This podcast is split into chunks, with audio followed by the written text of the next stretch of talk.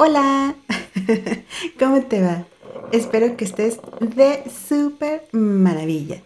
Yo me siento contenta y alegre, primero porque estamos estrenando un nuevo año y segundo porque tengo la oportunidad de saludarte y eso me hace muy feliz. Mi nombre es Gaby García, también conocida como Gaviotita y estás escuchando Aire, el mundo de Gaby este es el episodio 8 de la temporada 1. Ven, te invito a un café.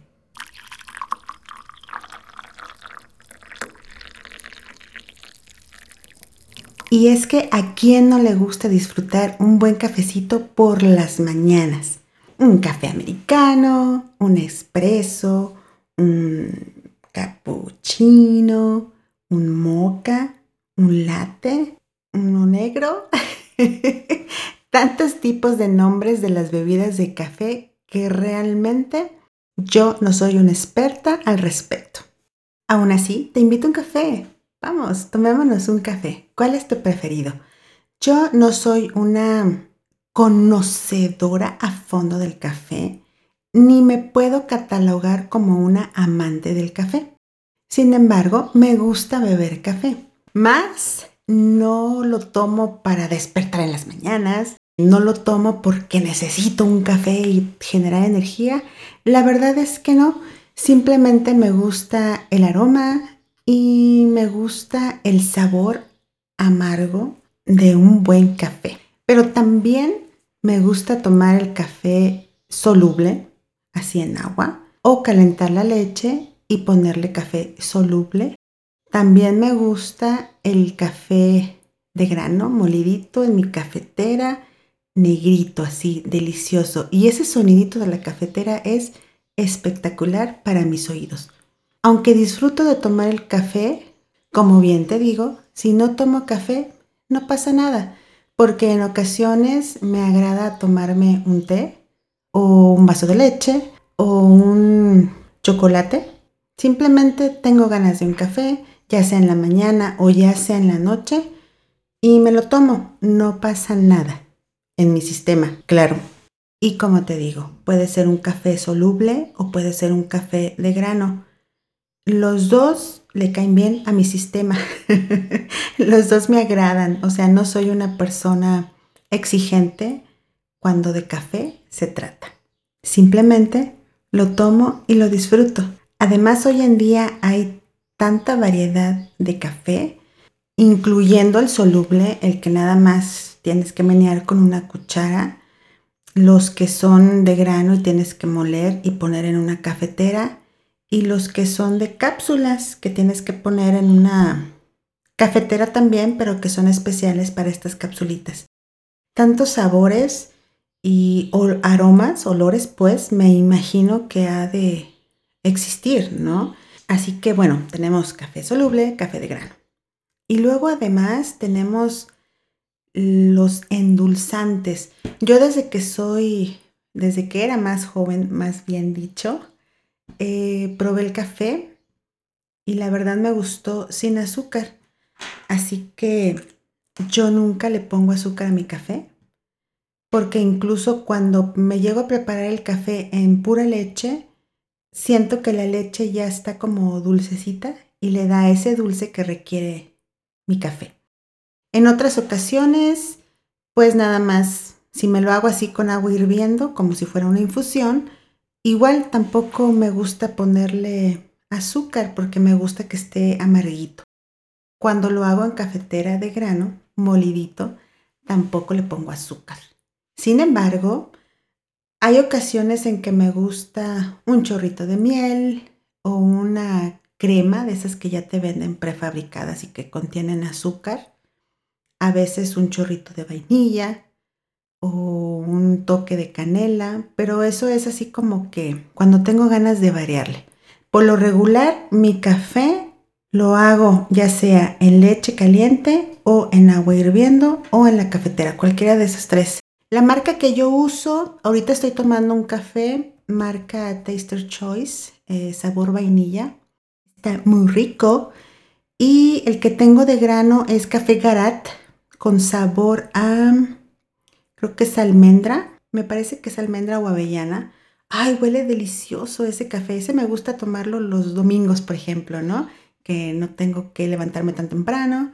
Entonces me hago mi café de grano de avellana. Muy bueno, te lo recomiendo. Bueno, a mí me gusta. y mientras nos tomamos este cafecito, ¿qué te parece si hablamos de este mes? Del mes de enero, el primer mes del año. Nuestro primer mes de este 2022. Enero, el primer mes del año, el mes de los inicios, un mes donde teóricamente, digo teóricamente porque ha hecho calor, estamos en invierno. Además, un mes importante para mí. Porque te voy a decir un secreto. Ya pronto será mi cumpleaños. Si eres así de curioso como yo y te has preguntado en alguna ocasión, bueno, pues ¿por qué caramba se llama enero?